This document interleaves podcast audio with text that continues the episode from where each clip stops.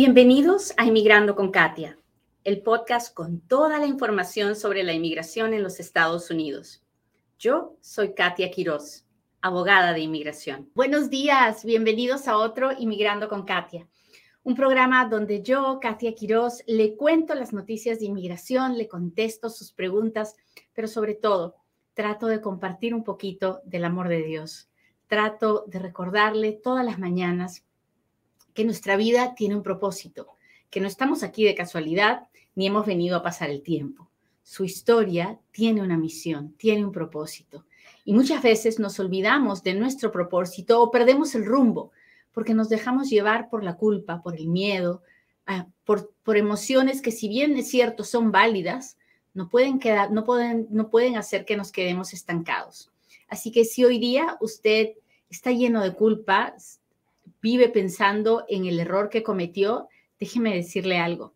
Lo pasado está pisado, ya no hay nada que podamos hacer, pero la vida, el hoy, el hoy puede cambiar si usted se perdona y avanza, y avanza, porque de eso se trata la vida, de avanzar un pasito a la vez. Muy bien, vamos a hablar de inmigración como todos los días. Este es el momento en el que yo le pido, por favor, que le machuque al botón de compartir que me permita llegar a un inmigrante más para que pueda saber qué es lo que está pasando y cómo es que nos afecta. Ahora bien, si usted está aquí, si usted está pendiente, déjemelo saber, póngame un dedito, póngame un corazoncito, dígame, Katia, aquí estoy.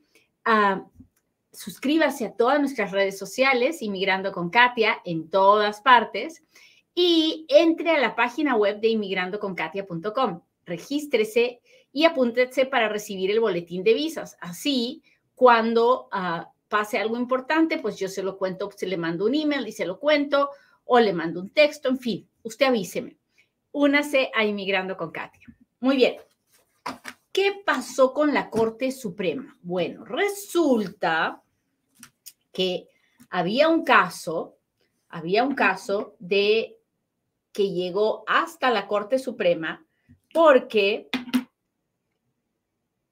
el noveno circuito de apelaciones, una corte de federal de apelaciones, había dicho que la ley que decía que la obstrucción de justicia, que una persona que cometía un delito de obstrucción de justicia no era deportable porque la ley era muy extensa y no, no se podía definir perfectamente cuándo alguien había cometido la felonía grabada. Ok, les acabo de hablar chino, yo sé, pero ahorita se lo voy a, se lo voy a contar en, de una forma fácil de entender.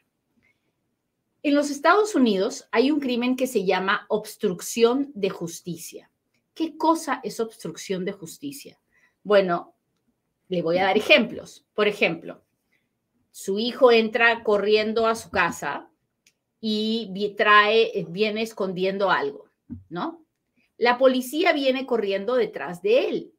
Toca la puerta de su casa, usted abre y le pregunta por su hijo y usted le dice, no lo he visto, aquí no está. No, no puede pasar, aquí no, aquí no ha venido, yo no sé nada de él. Eso es obstrucción de justicia. Usted está obstruyendo el trabajo de la policía. ¿Hasta ahí estamos claros? Ok, ese es un ejemplo sencillo de lo que puede ser obstrucción de justicia. Le puedo dar muchos otros ejemplos más.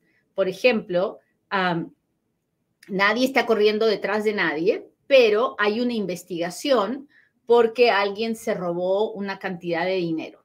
Entonces vienen y le tocan la puerta porque saben que usted trabaja con esa persona y le dicen, oye, queremos hacerte preguntas y usted no contesta las preguntas usted da o da información que no es cierta, que no es falsa, porque está tratando de proteger a esta persona. Eso se llama obstrucción de justicia.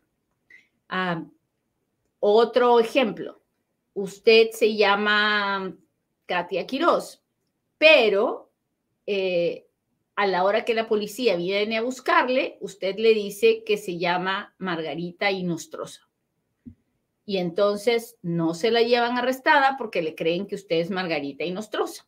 Entonces usted acaba de obstruir el trabajo de la justicia. ¿Hasta ahí estamos claros?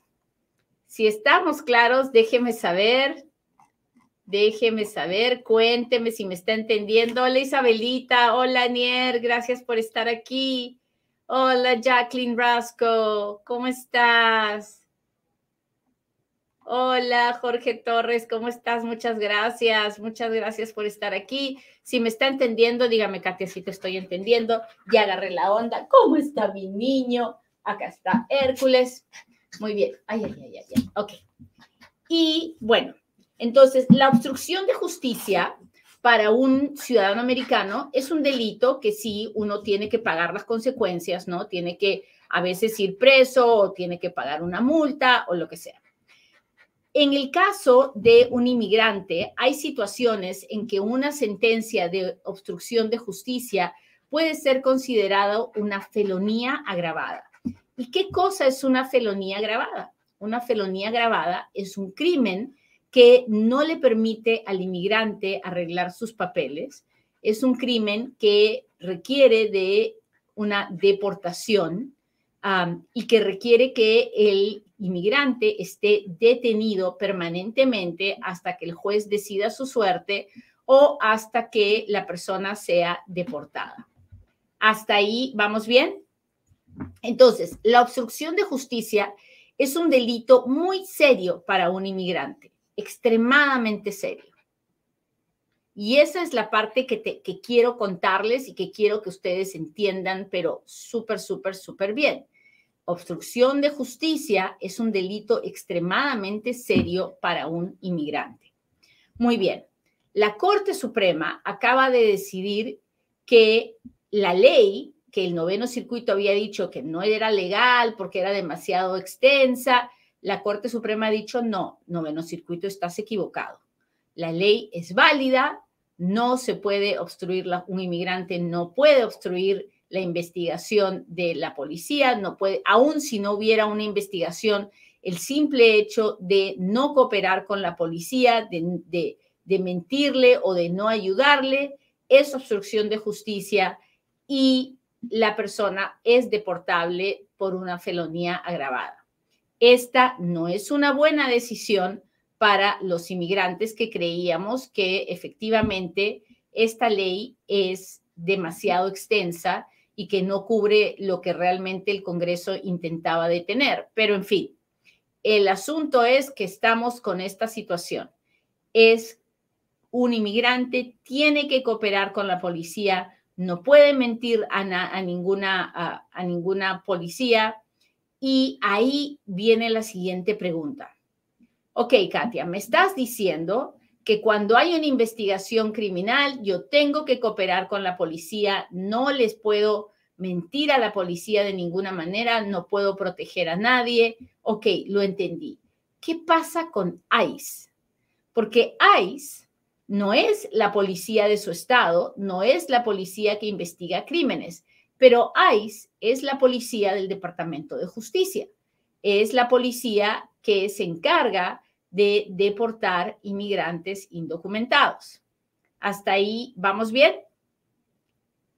Si vamos bien, póngame un dedito, uh, dele like a este programa, compártalo, sobre todo compártalo, porque esta información es información que probablemente de otra forma no llegará a nuestra gente. Así que, por favor, hágame el honor de compartirlo. Ah, muy bien, entonces, a la policía criminal no puedo mentirle, no puedo ocultarle. Si me preguntan, tengo que contestarles porque de lo contrario me pueden poner cargos de obstrucción de justicia y eso, dependiendo de la seriedad del crimen, puede llevarme a una felonía agravada y la felonía agravada a una deportación. Pero, ¿qué pasa con ICE? Si bien es cierto, ICE es la policía del Departamento de Seguridad Nacional, cuando el investigado soy yo, no otra persona, cuando el investigado soy yo, yo tengo derecho al silencio. ¿Ok? So ahí está la diferencia entre qué es obstrucción de justicia y qué es guardar silencio porque tengo un derecho al silencio. ¿Ok? Si me está entendiendo, póngame un dedito. Si no me está entendiendo, dígamelo, porque yo se lo repito. No es lo mismo que venga la policía y me diga, Katia, ¿viste pasar a Juanito? Y yo le diga, no, no lo vi pasar. Cuando eso es mentira, estoy metida en un lío bien grandote porque sí pasó y yo debía haber contado la verdad, ¿ok? Pero no es lo mismo que venga y me diga, Katia, tú pasaste por aquí y yo en ese momento tengo derecho a decir, no voy a contestar nada, quiero ver a mi abogado. Y en ese momento no me pueden poner cargos de obstrucción de justicia, porque a la que están investigando es a mí. Y yo no tengo que voluntarizar ninguna información, porque tengo derecho a guardar silencio. El silencio y tengo derecho a pedir que esperen que llegue mi abogado para que yo conteste las preguntas. ¿Entiende la diferencia? Cuénteme, cuénteme, cuénteme si está entendiendo la diferencia. No es lo mismo que venga la policía y me pregunte por cualquier persona. Ah, no es lo mismo que ICE venga, toque mi puerta. Cuando ICE viene y toca la puerta y dice, busco a María y yo le contesto, aquí no hay ninguna María. No estoy obstruyendo la justicia, es la pura verdad, aquí no hay ninguna María. Entonces, si tiene una orden de cateo, pásemela por debajo de la puerta. Si tiene mi nombre, le abro. Y si no tiene mi nombre, pues no le abro. Y nadie me puede obligar a abrirle. ¿Ok? Ahora bien, es diferente si me tocan la puerta o a gritos de afuera me dicen, estamos buscando a Katia. ¿Ok?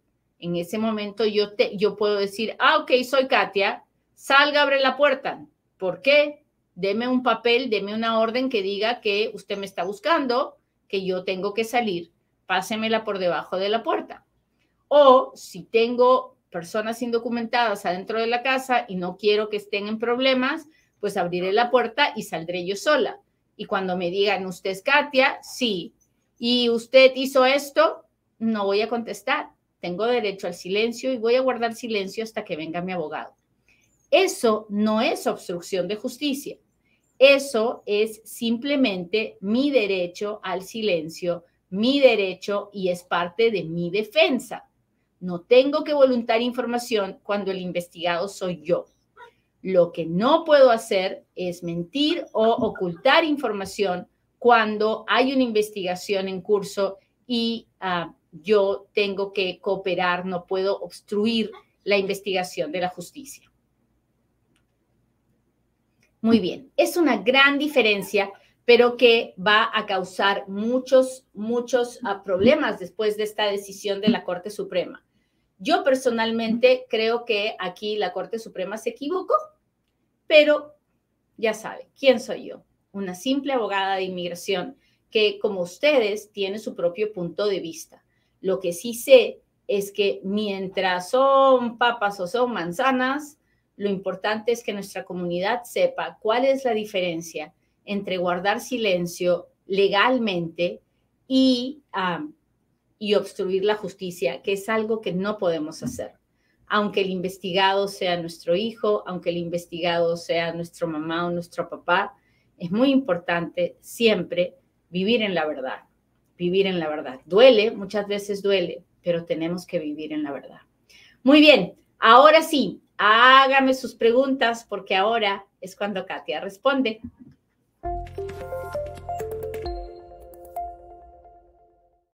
Bien, ay por Dios. Ok, listo. Entonces, vamos a ver aquí.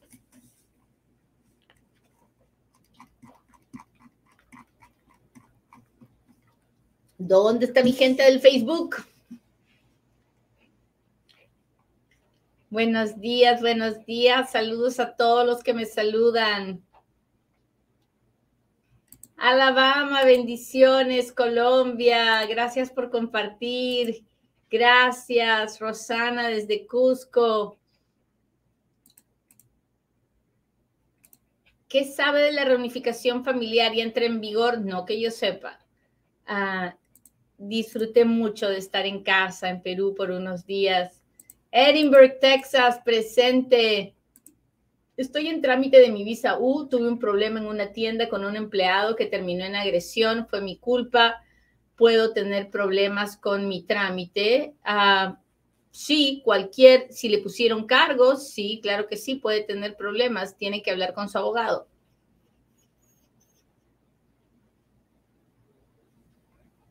Ah, déjeme ver, muchas gracias. Busco preguntas. ¿Se puede mezclar dos peticiones diferentes a la vez? Por ejemplo, visa U y petición de mamá ciudadana. Claro que se puede, porque cada, las peticiones y los, la visa U y la VAWA y cualquier otra cosa son paralelas, no se cruzan. Así que podemos tener 10 cosas diferentes y hasta el día que tenemos el green card en la mano recién podemos cancelar las demás. Hola, hola. Si una familia pide asilo político, ¿puede entrar un mayor de edad de 23 años? No, cuando una, una pareja pide asilo, sus hijos menores de 21 años están incluidos, los mayores ya no, la persona tendrá que hacer su propio caso de asilo mi esposo está detenido hace dos meses y una semana, ya su caso está cerrado. ¿Por qué tanta demora para deportarlo? Ah, me imagino que es porque tienen, están pensando llenar un avión para llegar a ese país o porque falta algún documento para poder subir a esa persona a un avión. Ah, tiene que hablar con el consulado de su país de origen para que le ayuden. Normalmente los consulados tienen una oficina de protección y a través de esa oficina de protección pueden, ah, pueden ayudarle a ver qué está pasando. Entonces, ¿qué? ¿Contestamos a la policía o? A la policía, si usted no es el investigado, usted le contesta todo lo que le pregunten. Si usted es el investigado, usted a la policía no le contesta, le dice voy a guardar silencio, quiero ver a mi abogado. Si es ICE y ICE le está preguntando por una investigación por otra persona, usted le contesta. Si el investigado es usted, usted guarda silencio. Buenos días, le mandé mensaje por Messenger para un trámite de mi esposo. ¿Sabe de alguien que preste estos servicios de Laredo, Texas o Nuevo Laredo? Es solo visa B1. Fabis, los mensajes de Messenger ah, los contesta un robot que tengo que ayuda a contestar con información que yo ya he dado. yo no le puedo contestar por escrito porque no puedo establecer una relación abogado-cliente con nadie que no sea mi cliente. Así que lamentablemente no le voy a, no espere que le conteste de esa forma porque no, no lo voy a hacer. en, en, Laredo está la abogada Saucedo, Joana Saucedo, ah, que es una abogada que yo conozco y que sé que es muy buena. Ah, ahora, para la visa B1, que es una visa de turista, B1, B2 son visas de turistas, ya sea con la intención de hacer un negocio o la intención de paseo, no necesita ningún abogado. Su esposo tiene que ir y pedir la visa de turista. Ah, Luz dice, abogada, yo le quería preguntar, ya me tomaron las huellas de la visa BAWA y aún no me llega el recibo. Después de las huellas no hay ningún recibo, niña bonita. Después de las huellas es, nos queda nada más esperar. ¿Qué pasa cuando deportan a alguien y no deja cerrar el caso de asalto simple doméstico? Por eso lo detuvieron.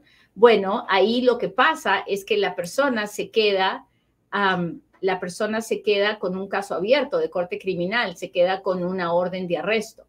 Entonces, es, muy triste porque la persona es deportada y no puede cerrar este caso y eso lo va a perseguir por muchos años. Si la persona se vuelve a meter, tiene que contratar un, cuando la persona vuelve a entrar, tiene que contratar un abogado criminal para que ah, se encargue de cerrar ese caso y que la persona pueda cumplir con su sentencia.